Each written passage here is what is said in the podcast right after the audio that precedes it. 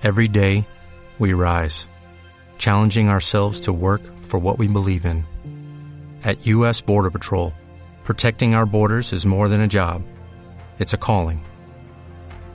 Agents answer the call, working together to keep our country and communities safe. If you're ready for a new mission, join U.S. Border Patrol and go beyond. Learn more at cbp.gov/careers. Estás escuchando los podcasts de Radio San Vicente. Radio San Vicente 95.2.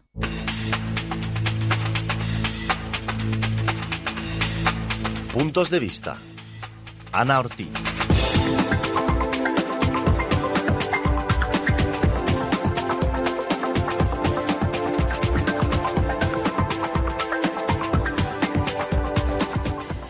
Hola, muy buenas tardes. Comenzamos nueva temporada en este espacio de debate en el que les proponemos conversar de temas económicos. A la espera de conocer el presupuesto municipal del próximo año han sido estas semanas, lo han escuchado los informativos, de cuentas y de cálculos, de tasas y de impuestos. Los que más suenan siempre, ya saben, el de la basura y el IBI, el impuesto de bienes inmuebles. Les voy, a, les voy a presentar a nuestros invitados, que saben que son siempre representantes de los partidos políticos de la Corporación Municipal. Y hoy me tomo la licencia de presentar primero al concejal de Hacienda, Alberto Bebia. Buenas Hola, noches. Buenas noches. También saludo a la concejal del Partido Popular, Carmen Victoria Escolano. Hola. Hola, buenas tardes. Al portavoz del Partido Socialista, Manuel Martínez. Hola, buenas tardes. Al portavoz de Si se puede, David Navarro. Hola, muy buenas tardes. Y a la portavoz de Ciudadanos, María del Mar Ramos. Buenas tardes. Buenas tardes o buenas noches ya. Nos falta compromiso, que nos ha avisado esta tarde que no podía venir nadie, así que vamos a debatir nosotros y voy a dejar a Alberto que nos haga. Les voy a pedir a todos una, prim- una primera intervención con aquello de las tasas y de los impuestos. Alberto, que es el concejal de Hacienda. Precisamente hoy ya se puede consultar en el tablón de anuncios municipal esa aprobación provisional de eh, la tasa de la basura, por ejemplo, que como decía, bueno, al final es un poco lo que más les preocupa a los ciudadanos, ¿no, Alberto? Así es. Bueno, en primer lugar, yo agradecer a, a los organizadores y a los gestores de la radio municipal por posibilitar estos debates para que cada cual dé su punto, su punto de vista. Bueno, eh, para entrar al debate, a mí me gustaría resal- resaltar tres aspectos. En primer lugar, eh, decir que tenemos una ley muy que nos, encorsota- nos encorseta mucho a los, a los ayuntamientos.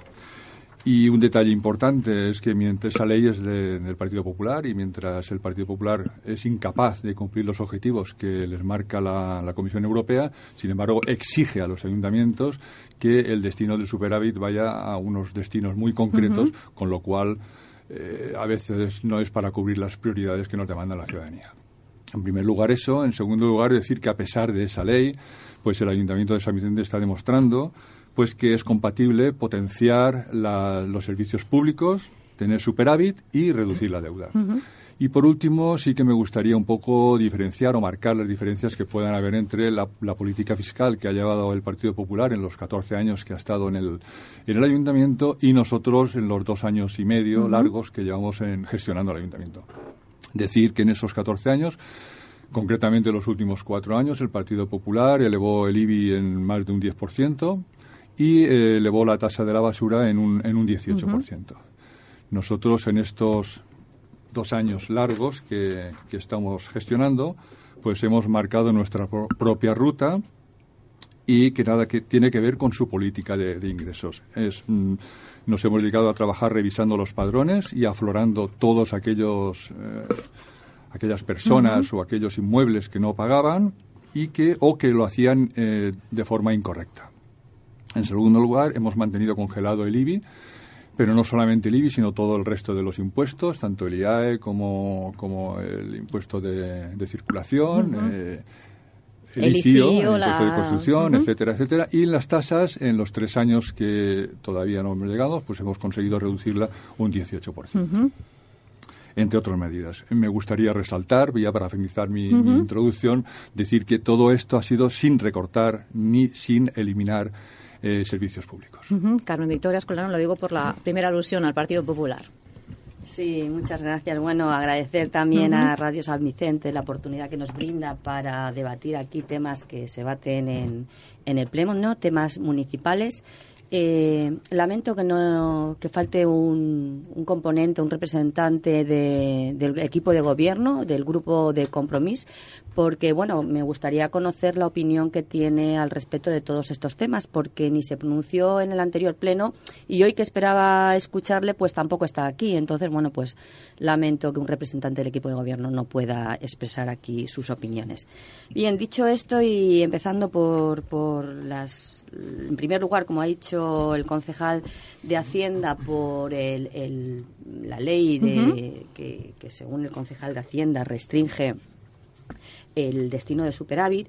Yo quisiera aquí dejar muy claro que, que esta ley de racionalización eh, no restringe las inversiones. al contrario, el señor Montoro está animando a los ayuntamientos que tienen superávit a realizar inversiones financieramente sostenibles, señor Bebiay. Pero ustedes han perdido, han perdido la oportunidad. Han tenido un superávit importante en el año 2015, como consecuencia, también hay que decirlo, de, la gestión presupuestaria, la gestión presupuestaria que se realizó en años anteriores y, sin embargo, eh, de las IFS previstas tenían 17 eh, inversiones previstas para realizar en el año 2016 y, sin embargo, solamente ejecutaron dos. ¿eh? Dejaron un millón de inversiones sin ejecutar.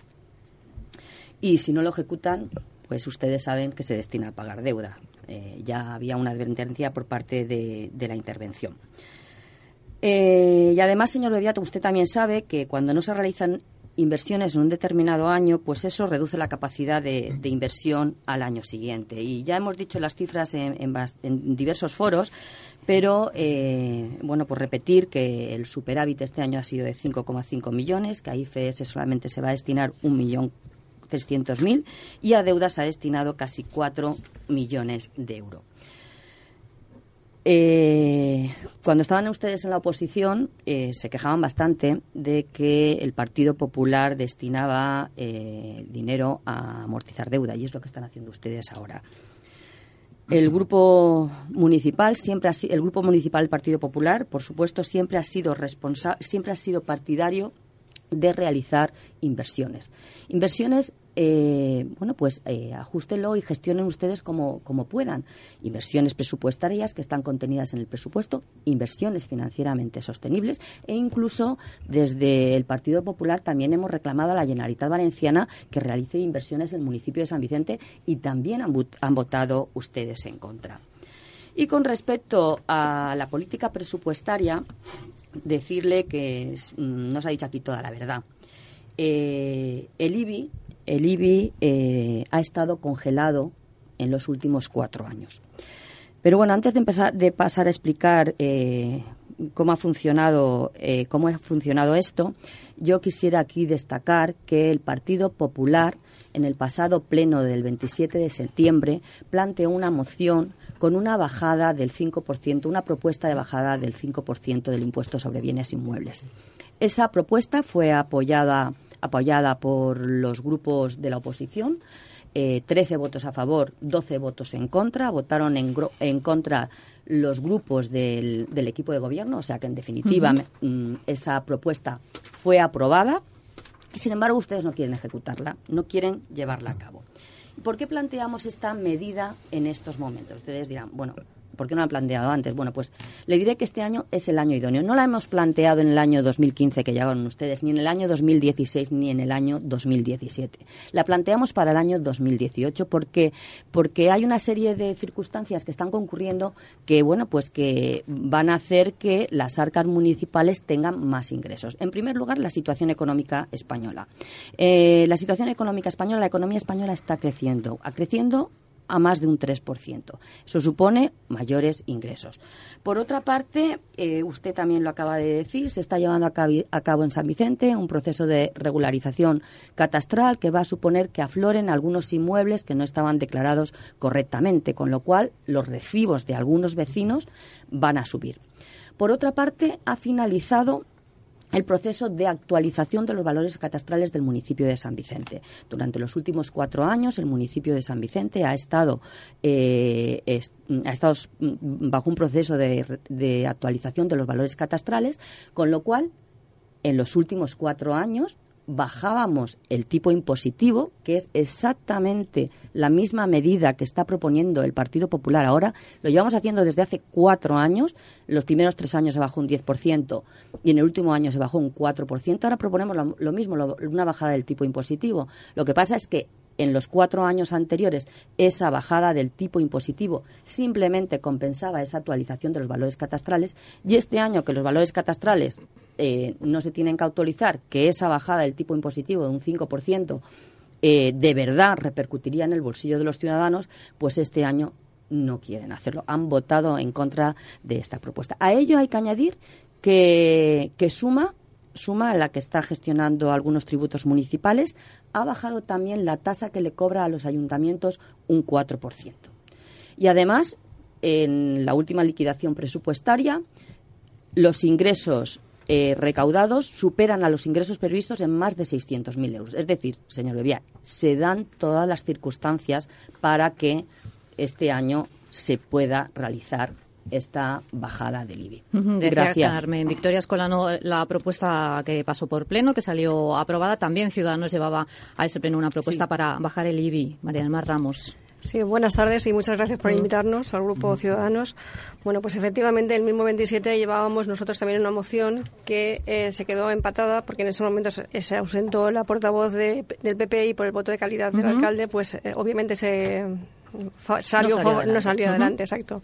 Y no solamente llevábamos la bajada del impuesto de bienes inmuebles, no me voy a reiterar porque si no abarcaríamos más tiempo, en la misma medida que el PP, con la única diferencia que no habíamos puesto un tipo en concreto. Una cifra. Una cifra, como ellos que habían puesto un 5, algo, sino decíamos que se igualara el promedio de los IBIs municipales, de por lo menos de, nuestro, de nuestra provincia, sino que también eh, decíamos que por favor que se rebajara el impuesto de circulación de los vehículos, porque también es uno de los más caros que tenemos en la, en la provincia.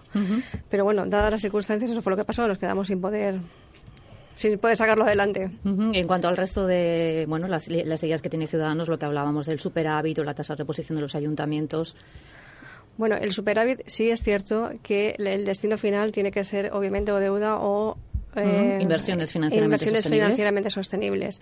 Y en los últimos años, pues lo que se ha venido haciendo por esta ley que tenemos de estabilidad presupuestaria del año 2012 no, no tenemos más opciones.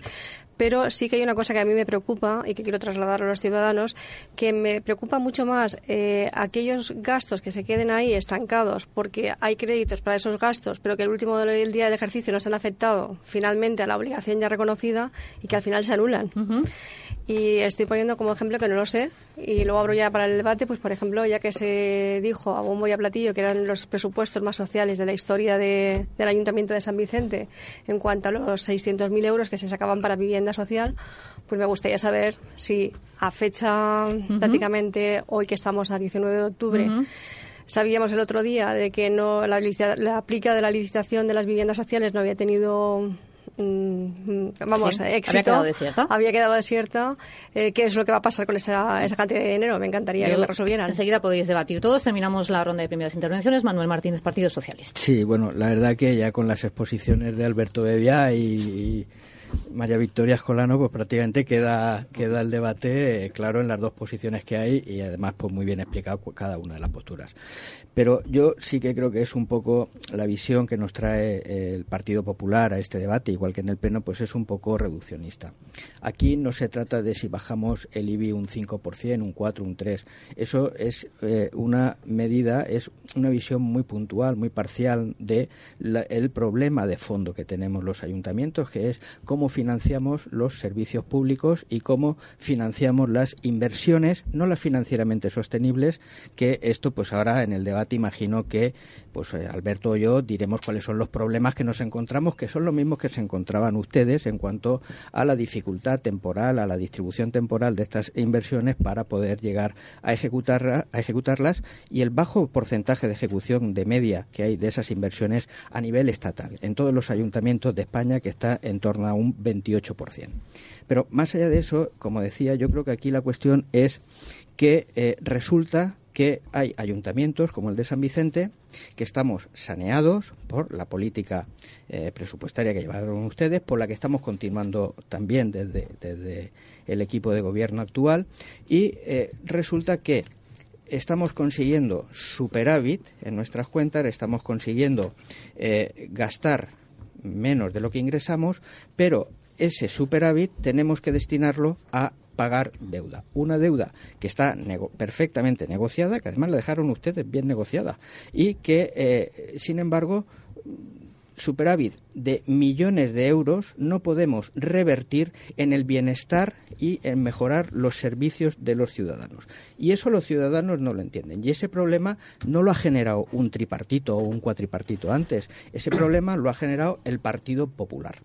Esto por una parte. Y por otra, eh, hay otra cuestión. Aquí sí se dice que vamos a bajar el IBI un 5%, vamos a ingresar 630.000 euros menos, que eh, más o menos en cuanto está cuantificado, pero en esa moción que se aprueba en el Pleno, lo que ustedes no nos dicen es de dónde quieren recortar para hacer viable esa bajada en cuanto a los ingresos que vamos a tener.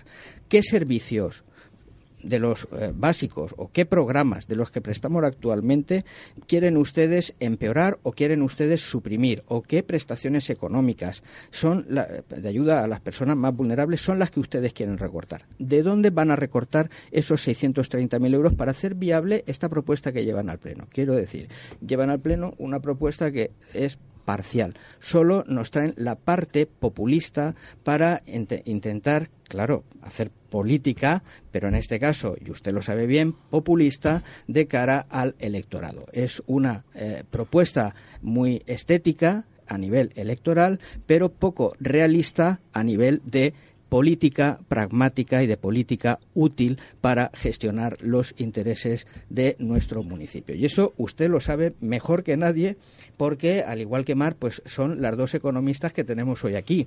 Que si bajamos 630.000 euros de ingresos, tenemos que bajarlos también en cuanto a gastos. Unos gastos que además tienen que ser eh, para prestar los servicios básicos que como ayuntamiento tenemos eh, obligación de prestarlo. Y luego, bueno, nosotros no nos oponemos a bajar impuestos, no nos oponemos a bajar tasas. El tripartito, antes cuatripartito, lo que ha demostrado ha sido que ha aligerado la presión fiscal de los sanvicenteros en los dos, eh, en los dos años ya y medio prácticamente que llevamos gobernando. Porque mire, hemos bajado la tasa de basura eh, un 4%, un 5% y un 6% respectivamente durante, desde 2015 hasta ahora.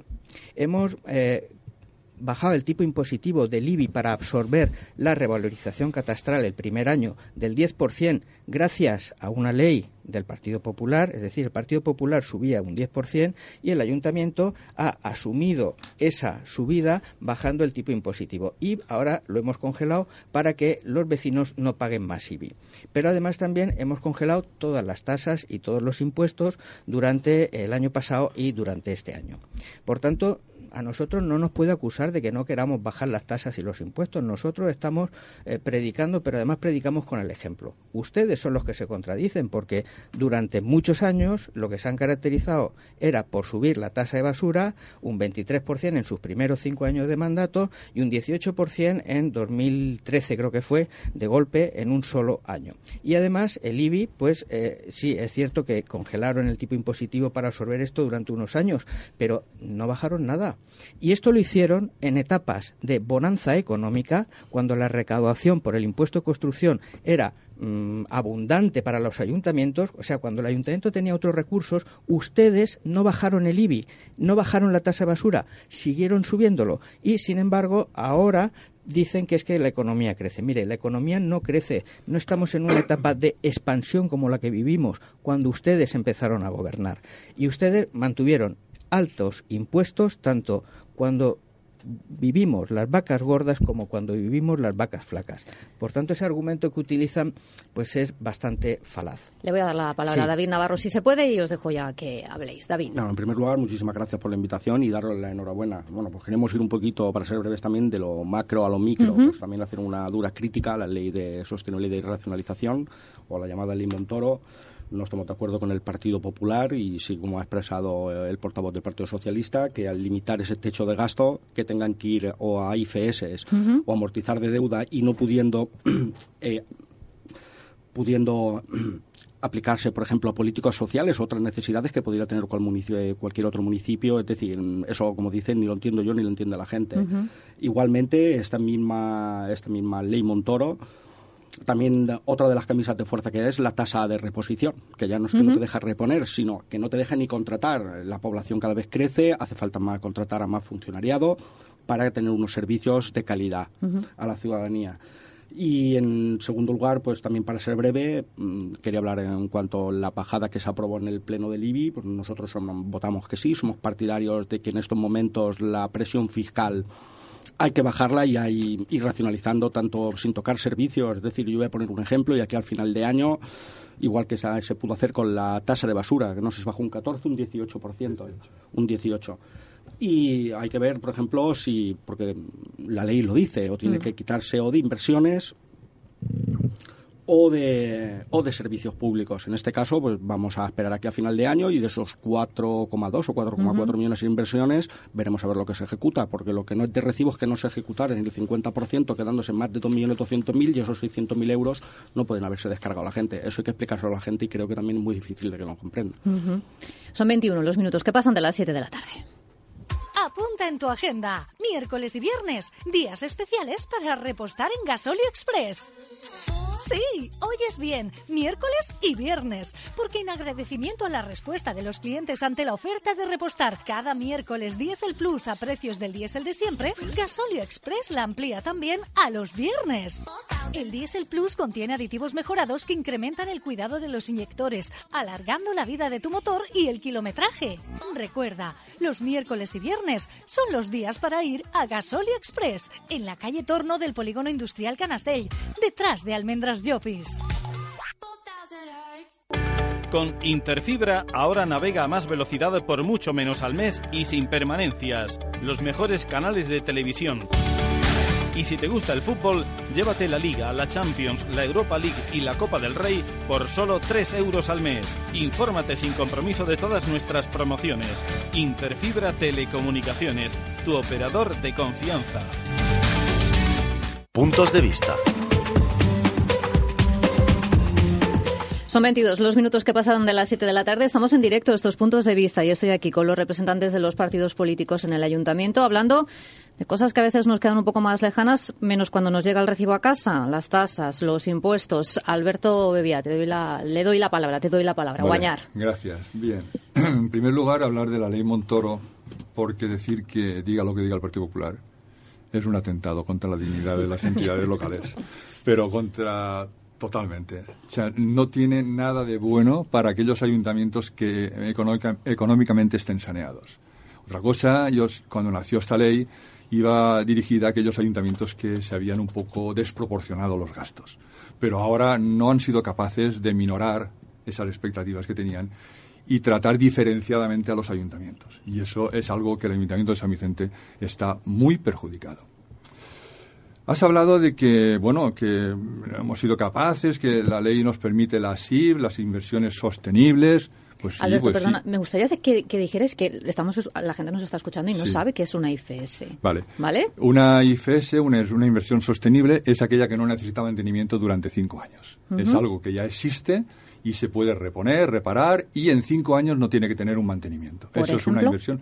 un asfaltado, la iluminación, jardín, un parque, etcétera, etcétera. Esas son las inversiones sostenibles. No podemos hacer edificios nuevos que está demandando la ciudadanía porque no nos lo permite la ley. Bien, entonces volviendo a las inversiones sostenibles, porque aquí parece ser que ha quedado sobre la mesa de que no hemos sido capaces, y sin embargo, fíjate, el Ministerio de Hacienda nos coloca en el número 26 de todas las ciudades de España, de todas, como el ayuntamiento de más que ha sido capaz de realizar inversiones financieramente sostenibles de más de 2 millones de euros. El número 26 de un ranking, imagínate todas las poblaciones de España.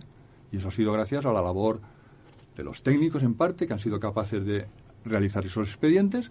Luego queda plasmado, no son datos míos, son datos del Ministerio de Hacienda y Administraciones Públicas, que ocupamos el lugar número 26. Creo que estamos incluso hasta por delante de Barcelona y algunas poblaciones de gran de gran número. Eso salió publicado, se salió también en la prensa.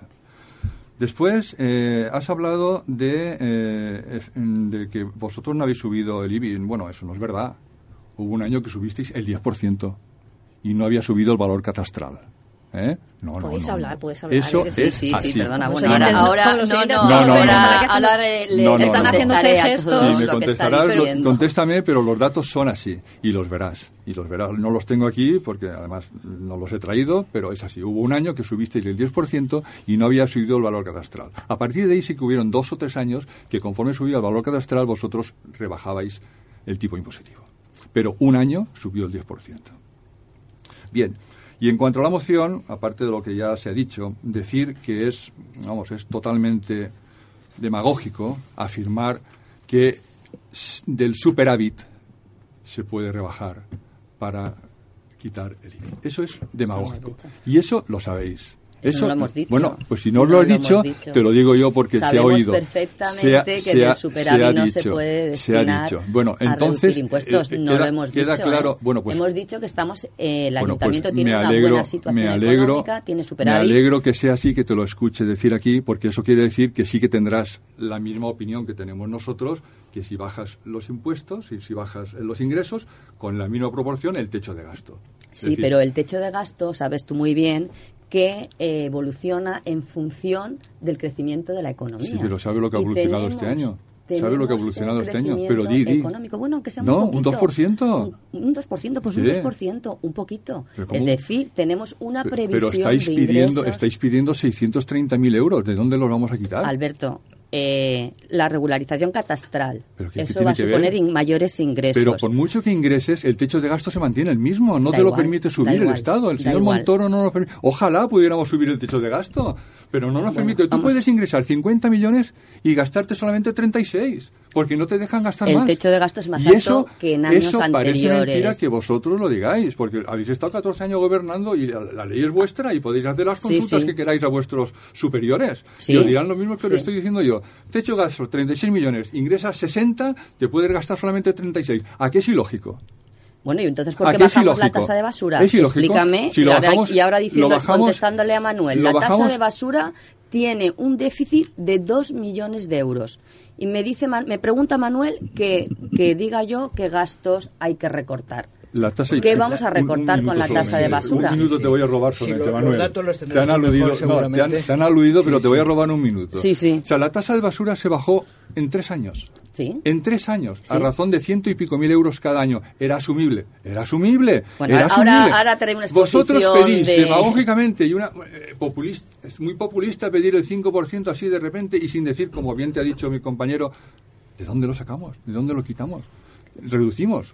¿Es reducimos. populista, señor Bebia? Es populista, totalmente ¿Ustedes populista. saben ¿Cómo cuándo lo planteáis? ¿Cómo lo planteáis? Es Cuando populista. ustedes pi- pidieron una rebaja del IBI en el año 2013, donde los ingresos del ayuntamiento estaban seriamente mermados y pudieron y pidieron ustedes una rebaja del IBI? Aquí tengo el recorte de prensa. Su compañera Marilo Jorda en el año 2013, ¿Qué me quieres peor eso? año del eso no es Porque, populista. porque nosotros lo hicimos mal, ¿lo vais a hacer vosotros mal también? No. ¿Me quieres decir no, no, eso? no, perdona. Que si uno se tira al tren, Nosotros- todos nos tiramos no, detrás. Nosotros estamos pidiéndolo en un año en que se puede hacer. Lo están pidiendo todos los ayuntamientos, lo están rebajando todos los No, ayuntamientos. no, de eso nada. De ¿No? eso nada. Bueno, ¿puedo, Eh, eh, ¿puedo sí, hacer un claro, por inciso? supuesto, Mar. Vamos a ver. eh, Perdona un momento, Yo, que le yo también por, todos los por recortes del ayuntamiento. alusiones, a ver si... Elda, hoy mismo. Pero lee, lee, lee todo lo Elda. que pone. lee. Claro, Sí, lee rebaja lo un que pone. 5, no, No, un 10 pero lo que lee. pide. Bueno, Tú- tú- Elche pero- también. ¿Qué tenía? ¿Qué, qué, qué, qué tipo Elche, impositivo un tenía? uno y pico. ¿Y nosotros cuál tenemos?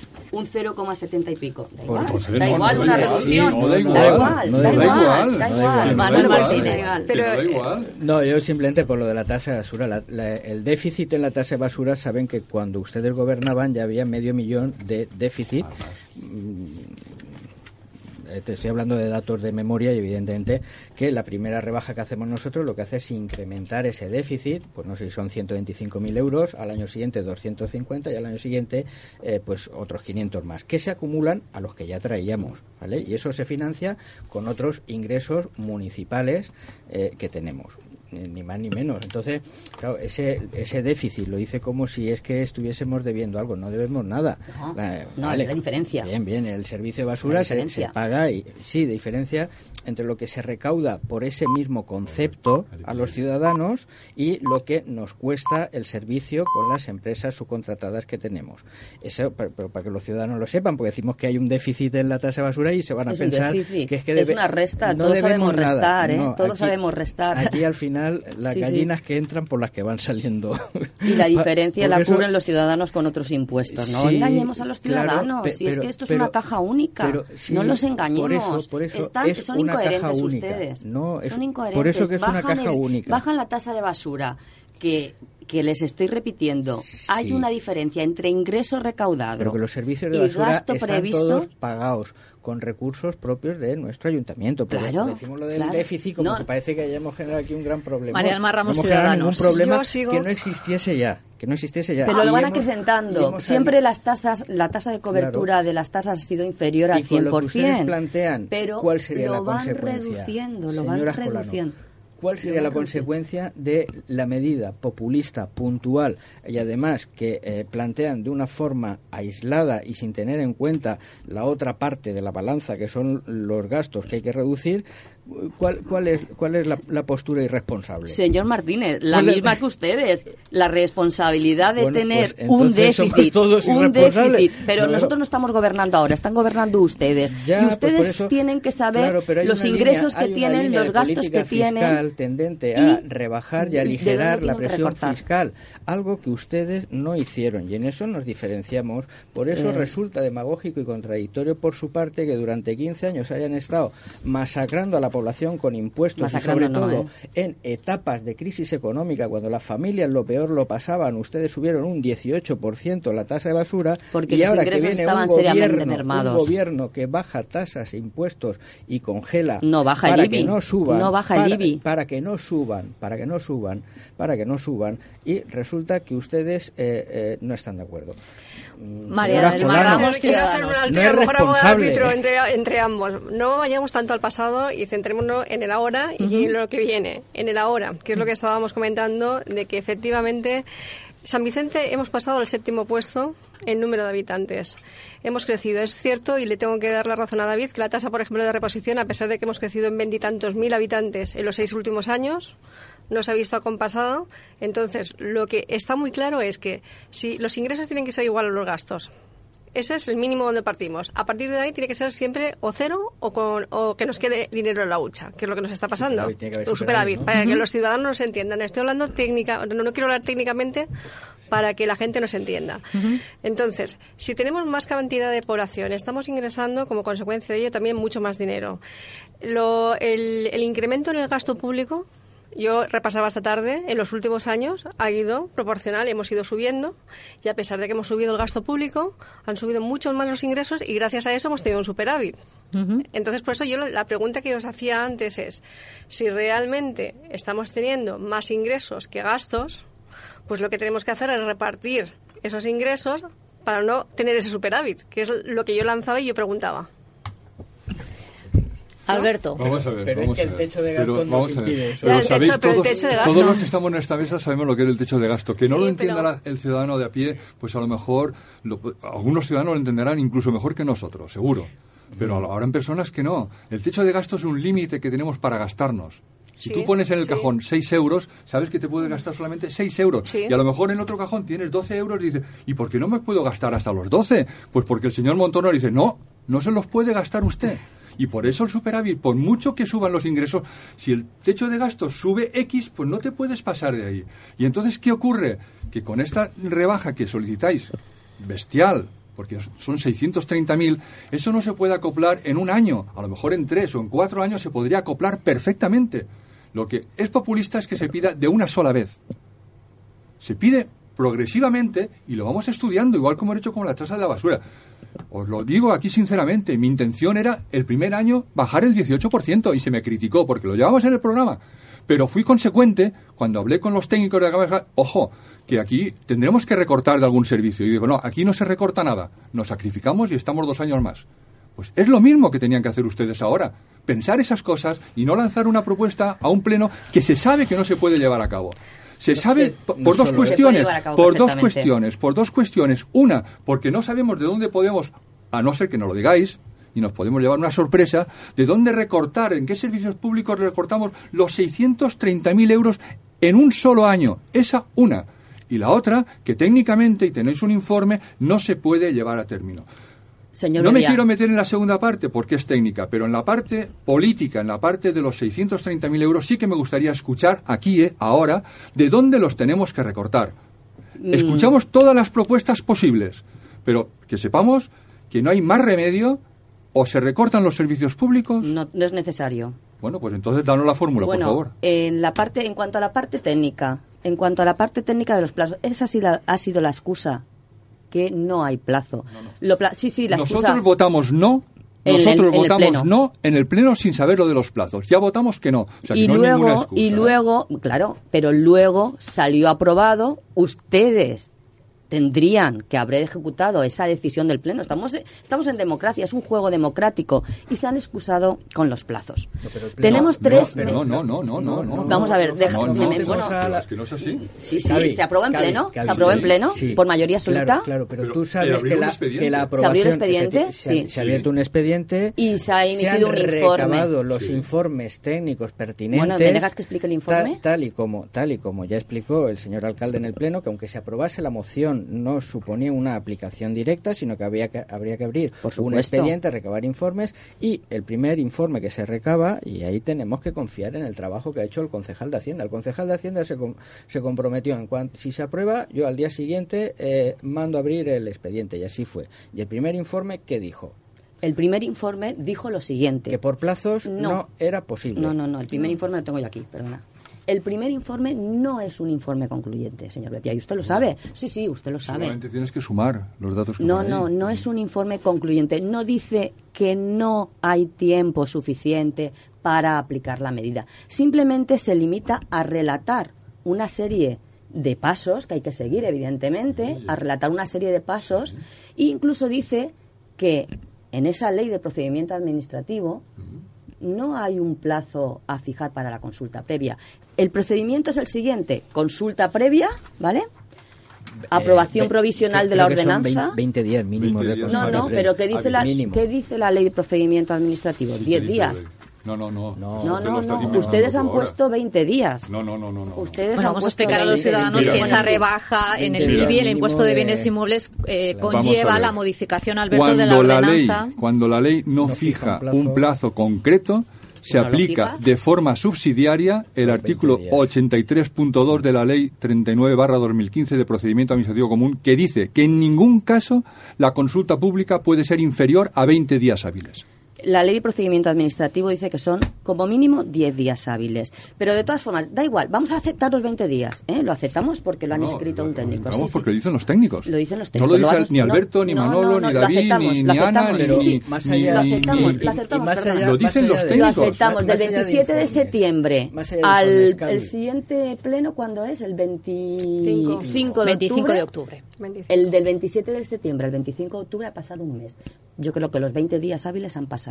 Hubiéramos podido aprobar provisionalmente la ordenanza. Luego los 30 días de exposición pública y luego la aprobación definitiva de la ordenanza. Eso Lo yo están no estoy conforme con esos plazos. Yo no sé lo que hacen lo- los demás ayuntamientos. Además- lo que sí que sé es que hay muchos alcaldes y muchos concejales imputados por hacer cosas incorrectas. Yo no sé qué es lo que hacen los demás ayuntamientos, no lo sé. eh, lea usted la yo prensa, no sé, pero yo no eh, sé lo que todos los hacen. días está Yo- saliendo a ver, yo no eh, sé lo que hacen los demás Elche, ayuntamientos. Elda. Te repito que no sé lo que hacen los demás ayuntamientos. Yo sé más, lo que hacen aquí y más, nosotros nos fiamos mucho de las indicaciones que nos dicen los técnicos Sí, de pero este es que los técnicos no han, hecho- no han emitido un No, informe pero- pero concluyente. a leerlo, han relatado, vamos a leer, vamos a han leer el informe, vamos a leer que lo tienes. Léelo y ves sumando. Lo- lo he leído, y no llegas al uno. Tú sabes, tú sabes muy bien, o sabéis muy bien, que esto tiene que devengar, tiene que devengar El 1 de enero. el 1 de enero. Y no se llega al 1 de enero. Señor Bebia, Pero bueno. en el anterior eh, en el ¿Qué? anterior ¿Qué? aprobación de la ordenanza lo hicieron en 34 días o Pero- 35 pero días. ver, pero sin, no- no- consulta sin consulta previa, pública. porque no hizo la consulta no previa entonces. Pues, hombre, Sí, que era creo- obligatoria el creo- año pasado, creo en que- marzo sí. Creo que te lo han había- dicho. había creo que te lo han dicho por qué no se hizo, ¿verdad? ¿A que, a que- a que sabes por qué, por qué no se hizo? Lo sabes, ¿verdad? Sí, sí. Pues entonces, ¿para qué me No, lo no, pero preguntas? en estos momentos ¿Para qué se hubiera podido hacer En estos momentos es un trámite preceptivo y lo sabes muy bien.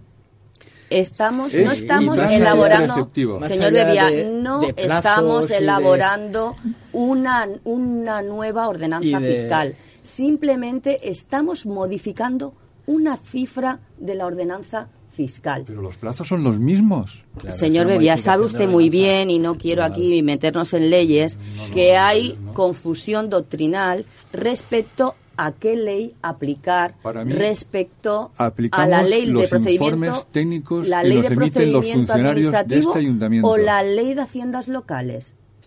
Para, Lo que nos dicen para los aprueba- técnicos para aprobar ordenanzas fiscales se aplica la ley de, de haciendas locales. ¿Ustedes creen en los técnicos municipales? Por supuesto que sí. Pues entonces, Por supuesto que ya sí. está todo dicho. Ni lo ha intentado, señor Bebia. Ni lo ha intentado. Eso lo Hubiera dice- eso podido es- dejar el expediente abierto a ver si llegábamos. No lo ha intentado. Pero, no quieren, eh, no tienen voluntad Le voy a dar la palabra a David Navarro, que no para de mirarme y no le dejáis IVA. hablar, porque bueno, se lanza él, le tengo Bueno. que yo echar ahí un cable. Venga, David, Sí. dale. No, sí se puede. Venga, luego me dejas un poquito. Sí, pensamos, porque si se puede, que estamos en un momento idóneo y vuelvo a, a plantear la, la misma pregunta que hemos hecho en un principio. Es decir, sabemos que por ley o bien esa repercusión de esos 600.000 euros tienen que ir a una bajada de servicios públicos y de inversiones. Pero claro, vuelvo a repetir, si de esos cuatro y pico millones de euros, veremos a ver, yo creo que las estimaciones más halagüeñas serán un 50% y se quedan más de dos millones de euros, al final nos quedamos sin esas inversiones y sin esa reducción del IVA a la gente. Eso es lo que no podemos permitir. Porque si a mí me dicen, vamos a tener tres millones para inversiones y realmente se hacen, pero luego hay una ejecución de un 50 que sobra uno y medio, que eso sí que va a ir a superávit. Es decir, creo que la gente por lo menos, sin- o, que sea, o, sea- o hay que ser realistas en las inversiones que se quieren hacer y presupuestar y ejecutar bien, o que se haga una bajada. Yo lo podría entender cuando dice, mire, tenemos un porcentaje de un 75, un 80, un 85% de ejecución. Pero bueno, la me media que se estaba final- dando no es bueno, un- al final de año, cuando salgan los inversiones a nivel muy baja. nacional son muy bajas. Ya, pero al final lo que se queda es un remanente y- que son haberse utilizado para el pago del IBI y al final ese remanente se va a, A- superar. a pagar Eh, deuda. A A pagar deuda deuda. o IFS. Ujú. Es cosa que, mm, no sé. Claro, la cuestión es que, bueno, el Partido Popular y Ciudadanos todavía no nos han dicho de dónde quieren recortar los 630.000 euros. Están gobernando ustedes. Mucho plazo. Ya, Están claro, gobernando ustedes. entonces, Están, ¿De dónde van a ustedes- recortar ustedes, la bajada de claro, la tasa de basura? hacen- Contésteme usted, es la hacen- misma hacen pregunta. Oposición, hacen oposición. La eh, misma pregunta. Oportunista. Y, ¿Y electoralista. ustedes también? Ya, pero ustedes están ahora en la oposición. Entonces, eh, hay que decírselo, pero a los ciudadanos hay que decírselo también. El Partido Popular, cuando plantea esta medida, está haciendo electoralismo, porque plantea una medida no populista que Una medida solo- realista. que solo contempla la mitad de la cuestión. La otra mitad, que es de dónde van a recortar, no nos lo cuentan, no lo dicen. Si estuviéramos gobernando nosotros ya sabríamos de dónde Sí, hacerlo. sí, no, no, so- sí. no les vamos Si ya les conocemos, Claro. ya les conocemos. Del gasto social seguro. Seguro Em- que no. empezando por ahí, Seguro que no. Empezando por Pero ahí. si ustedes no han Y luego, ejecutado ni la inversión, no la puede- principal que inversión no que, tienen ustedes este año son las viviendas sociales. y no lo van gente, a hacer. Lo que no puede entender la gente es que el Partido Popular impida que un ayuntamiento que ha tenido 5 millones y medio de superávit no pueda contratar gente ¿eh? por la tasa de reposición que comentaba antes eh, David. Eh, no podemos ampliar plantilla. Un ayuntamiento que tiene 5 millones, que nos han sobrado 5 millones de euros, y no podemos ampliar plantilla porque el Partido Popular nos lo prohíbe. No, No. podemos ampliar plantilla.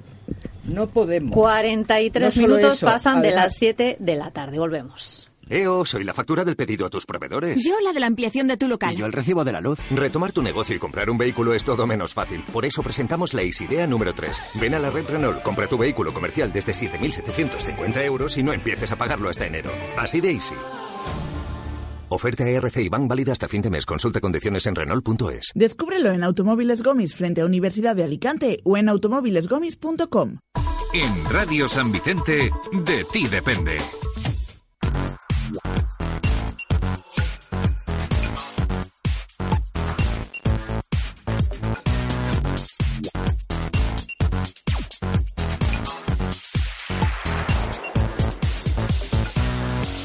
Hola, este es el espacio de empleo de la Agencia de Desarrollo Local del Ayuntamiento de San Vicente. Si buscas un trabajo, tienes una empresa y necesitas personal, puedes dirigirte a la calle Benito Pérez Galdós 30 o llamar por teléfono al 965 67 50 65.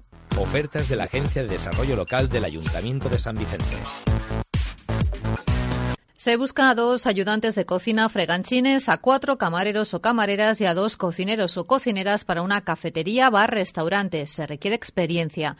Se busca a seis jardineros o jardineras con una discapacidad del 33% superior. Se requiere experiencia de al menos tres meses y carnet de conducir y fitosanitarios. Se necesita un planchador o planchadora doblador. Se requiere seis años de experiencia en un puesto similar. Se busca a dos asesores comerciales con bachiller o ESO y experiencia comercial en seguro.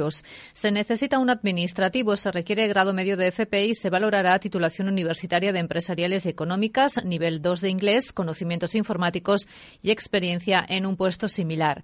Se busca a dos mensajeros repartidores. Se requiere graduado escolar, permiso de conducir y vehículo propio, además de una experiencia mínima de un año. Se valorará también sus conocimientos de idiomas e informática. Se necesita 10 auxiliares de geriatría y asistencia domiciliaria. Se requiere titulación de asistencia sociosanitaria domiciliaria, asistencia geriátrica o asistencia y ayuda a domicilio, también vehículo propio y permiso de conducir. Por último, se busca un gestor de flotas. Se requiere FP de grado medio en administración, permiso de conducir y dominio del paquete de Office, además de experiencia en empresas de transporte. Pueden consultar las ofertas de la Agencia de Desarrollo Local en la página web empleoinformación.raspey.es y también en las redes sociales Facebook y Twitter. De ti depende es un espacio patrocinado por la Agencia de Desarrollo Local.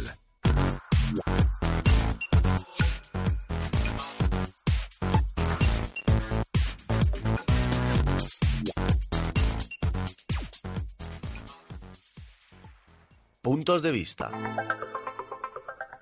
Son casi 47 los minutos que pasan de las 7 de la tarde. Estamos en directo en Radio San Vicente con puntos de vista. Le voy a dar la palabra a Manuel Martínez porque se la he quitado hace tres minutos. Partidos sí, sociales. que la cuestión es que estamos aquí debatiendo por si, si bajamos el IBI 630.000 euros, pero yo creo que hay eh, un aspecto que es mucho más global, mucho más importante, mucho más de peso, que es que tenemos 5 millones y medio de superávit y que gracias a una ley del Partido Popular no podemos destinar a mejorar los servicios públicos. ¿Por qué? Porque no podemos ampliar nuestras plantillas, porque no podemos reponer las bajas que hay dentro de nuestras plantillas, salvo en determinados supuestos muy concretos, y porque tampoco podemos incrementar el gasto corriente más allá de unos límites que fijan pues a través del techo de gasto, con lo cual los servicios públicos básicos como puede ser limpieza viaria, como puede ser recogida basura, como puede ser eh, mantenimiento de arbolado, pues eh, vamos arrastrando. Esto teniendo en cuenta con una población que crece a un ritmo vertiginoso, somos la única población o una de las pocas poblaciones de toda la comunidad valenciana que crece todavía cada año en población y que además pues eh, vemos como con los mismos recursos humanos y con los mismos servicios tenemos que atender a mucha más población. Y esto, pues tenemos que darle las gracias a las leyes restrictivas del Partido Popular. Y luego, pues con los 630.000 euros, pues eh, vuelvo a incidir, no nos han dicho de dónde los quieren recortar. Conociéndoles, pues seguramente sería un recorte eh, brutal del gasto social, pues como ya han hecho a nivel nacional con prestaciones para eh, los más desfavorecidos. Pero eso no lo cuentan, esa parte se la ahorran porque, como usted bien dice, pues están en la oposición y entonces pues solo tienen que hacer exigir las cosas, las cosas pues que eh, les pueden dar algún rédito electoral de cara al futuro. Cavi toma notas. Eh, Alberto, no sé si. No, yo solamente comentar a compañero David que vamos a ver que, que, no tiene nada que ver lo que se ejecute o no se ejecute a lo largo del año, sino que tú bajas los ingresos automáticamente tienes que bajar los gastos automáticamente, aunque luego no ejecutes lo dejes de ejecutar. Eso va al superávit o va a la liquidación. Es así. Cavi dice que no. Carmen Victoria Escolano, Partido Popular. Dice que no porque, porque dice que no, pero Bueno, eh, yo también para para finalizar, bueno, decir, decir que la ley de racionalización que, que, están echando aquí, la culpa, toda la culpa la tiene el señor Montoro por esta ley restrictiva de racionalización. Le diré, y bueno, ustedes saben que esa ley de racionalización se aprueba en el año, cuando, en el año 2012, eh, era un año de una fuerte crisis económica, un año en el que España estaba al borde del rescate por parte de la Unión Europea. Si hubiese habido rescate por, la, por parte de la Unión Europea, la restricción de gastos, ustedes saben que hubiera sido mucho, mucho más, más fuerte. Y señor, señor Martínez, ¿sabe por qué teníamos que racionalizar el gasto? Teníamos que racionalizar el gasto porque el señor Zapatero llevó a cabo una política de gasto público excesivo y no Pero, hubo más remedio si que ustedes, racionalizar si ustedes ese no han cumplido ni un solo año con el déficit que nos impone la Unión Europea. Si ustedes, mire, ¿Me cua- deja cua- terminar? cuando el PSOE salió del gobierno, ¿cuál era la deuda pública? Un 70% del PIB. En estos años que ha gobernado el Partido Popular, ¿hasta dónde han disparado ustedes la deuda pública? ¿Hasta dónde hemos disparado el déficit? Lo estamos rebajando. Hasta el 100% Lo del es- PIB. El 100% Una del cosa PIB. es la deuda y Sí, otra sí, cosa es el lo déficit, sé, y y el usted lo déficit, sabe. El déficit, ¿Y el déficit que cómo va? incumplen año ¿Cómo tras va? año No. con los límites que No, establece no la diga- Unión no Europea. diga no señora verdades. Colano, No señora diga no Colano. Bueno, esa ley de Si ustedes han racionalización, señor descontrolado Martínez, todos los indicadores macroeconómicos de deuda y de ¿Cómo déficit, si no han cumplido nada. Pero Mire, no de- solo de eso, indicadores macroeconómicos no me discuta, se han por gastado, favor. Se han gastado la bolsa de las pensiones, que Zapatero lo dejó en 65.000 millones de euros. ¿Y ustedes lo- lo- lo han- lo- cuánto quedan? ¿15.000? ¿10.000? ahora le Si son unos derrochones. Bueno, la ley de racionalización surge por la política de gasto excesivo del señor Pat- Zapatero. No, Desde no. que se aprueba esa ley de racionalización, los efectos económicos han sido los siguientes.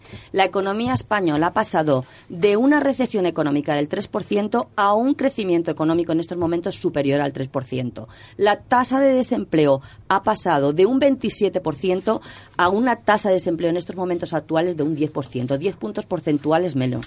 El déficit público ha pasado de un 10% y estamos ya rondando el 3% para cumplir efectivamente con lo que nos impone Bruselas. Pero bueno, eh, es verdad, señor Martínez, que las, ci- las circunstancias ahora son distintas.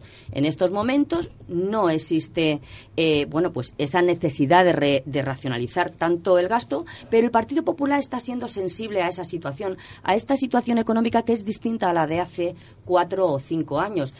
Y usted sabe muy bien, usted sabe muy bien que ha llegado a acuerdos con la Federación de, de Municipios y Provincias para para eh, flexibilizar esa regla de gasto. insuficientes y sabe que desde la FEM están, re- estamos reivindicando, porque además el Han presidente a acuerdos. Es, es socialista, seguimos ¿Sí? reivindicando la derogación Presidente de la ha ley de bajado el IBI. racionalización. Y luego el diagnóstico que usted hace, usted le está atribuyendo unos efectos sobre la economía española a esta ley que son del todo, eh, establece relaciones espurias. Porque mire, la economía española va bien, primero, porque ha bajado el precio del petróleo. Segundo, por la inestabilidad en determinados países competidores en turismo con España, que lo que está haciendo es atraer turismo internacional a nuestro país y está fomentando una de las principales economías de nuestra eh, de nuestro país. Y segundo, porque las locomotoras eh, económicas eh, a nivel europeo y a nivel mundial están tirando para adelante. Y eso es bueno para España porque mejoramos en exportación. Y esos son los factores que han contribuido a que la economía española mejore. ¿Por qué? No una ley,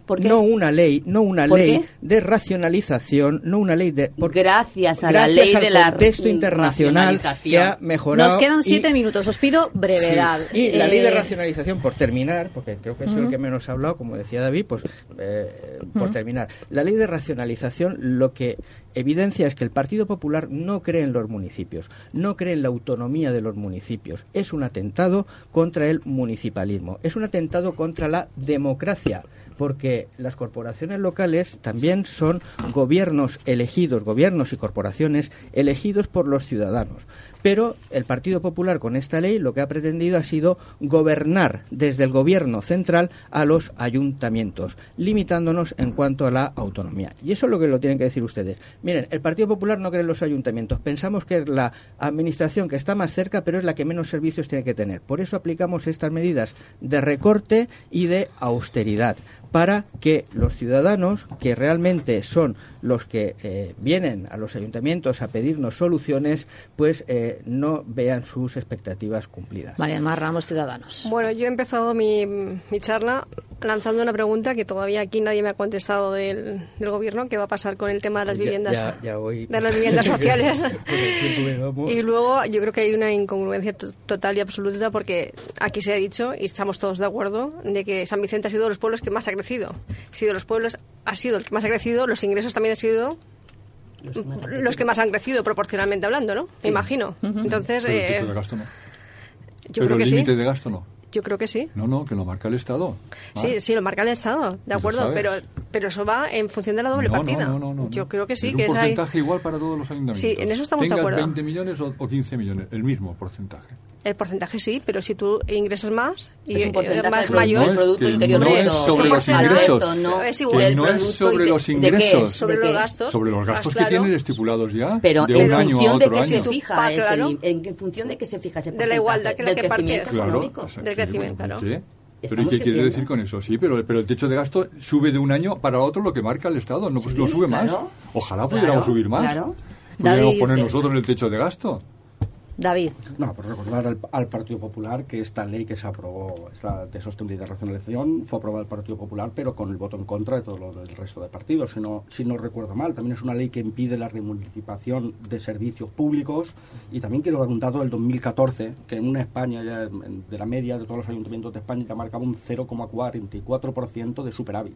Es decir, no tiene mucho sentido prolongar esta, re- No. esta ley y menos también, como ha dicho Alberto Bebía, acá, y también creo que Manuel, que ayuntamientos, que porque llamarlo de una forma, se han portado bien, se les castigue de esta forma. Y esperemos que haya una derogación por nuestra parte total de la misma o una reforma radical, porque no creemos en ella para nada. Alberto de Yo Villaguañez. creo que aquí el primero que incumple las- los objetivos en Europa es el Estado español. Entonces, tendría que ser un poco más flexible con los ayuntamientos, que sí que cumplimos con las normas y estamos saneados. Yo pediría aquí a la mesa, a todos los partidos, porque algunos están en el gobierno, otros no estamos en el gobierno, digo central, que nos pongamos de acuerdo y entre todos tratar de o derogar o modificar esa ley que tanto daño está haciendo a los municipios. Tantísimo daño está haciendo a los municipios. Y por último, yo decir, ya no voy a intervenir más, eh, pues que, que a pesar de estas trabas que nos está poniendo el gobierno del Partido Popular, creemos que vamos a poder culminar nuestro mandato pues destinando más recursos públicos al ámbito social y a la inversión, que no nos olvidemos que es el principal motor de empleo que tiene cualquier ayuntamiento. Los datos de las inversiones están aquí, los he dado, Ayuntamiento de San Vicente está invirtiendo. Seguiremos ahorrando gastos financieros e improductivos y por último vamos a reducir e incluso me atrevería a decir que a eliminar la deuda que nos dejó el Partido Popular, que no fue mucha, pero fueron aproximadamente unos 11 o 12 millones. de. Ujú, Carmen Victoria Escolano, Partido Popular. Bueno, yo decir con respecto a la ley de racionalización, decir que el Partido Popular evidentemente está siendo sensible a esos cambios que, bueno, pues evidentemente ya no estamos en la situación de años anteriores. En estos momentos está apostando por por revisar esa ley. Usted lo sabe, sí, se han, constituido ya una comisión, están de acuerdo el PP, el PSOE y Ciudadanos, están de acuerdo en llevar a cabo una revisión de esta regla de gastos, se ha constituido una comisión y se está avanzando porque evidentemente la situación es muy distinta. Antes era necesario racionalizar y ahora, eh, bueno, pues eh, está siendo sensible en que no se puede no se puede castigar a estos ayuntamientos que están haciendo las cosas las cosas bien. Y en cuanto a las inversiones, decirle, señor Bebia, que, que lamento mucho decirle que en San Vicente las inversiones no se están ejecutando bien, ni las inversiones financieramente sostenibles, ni las inversiones que tenían ustedes presupuestadas eh, para el año 2017. La única gran inversión que tenían para el año 2017 creo que recordar ¿Usted sabe lo que, eran las viviendas sociales. ¿Usted sabe lo que invirtió el Y- Partido Popular en el 2014? Por habitante. Yo le digo lo que ha invertido el Invirtió partido. el Partido Popular en el 2014 25,91 por habitante. ¿Tú- ¿Usted sabe en el 2016 qué es lo que se ha invertido? El señor. 65,22 por Eh, habitante. la- La diferencia es grande. Si- vamos a determinar qué pasa. Ustedes hasta 14 años, no me haga la suma de 14 años. La suma de hablando 14 años. es que si usted ve San No, no, Vicente, se ha transformado gracias a- a- completamente gracias a todo el mundo, ¿no? Gracias a las inversiones, señor Gracias Bebía. a todos. Gracias a las De inversiones. derecha a izquierda, María del Mar Ramos, Ciudadanos, Carmen Victoria Escolano, Partido Popular, David Navarro, Si se puede, Alberto de Vía, Guañar, Manuel Martínez, Partido Socialista, y gracias a todos por sintonizarnos. Este programa se repite el próximo domingo a las 7 de la tarde. Puntos de vista, ya saben volvemos el próximo mes, justo el jueves antes del Pleno. Les esperamos. Radio San Vicente, buenas noches.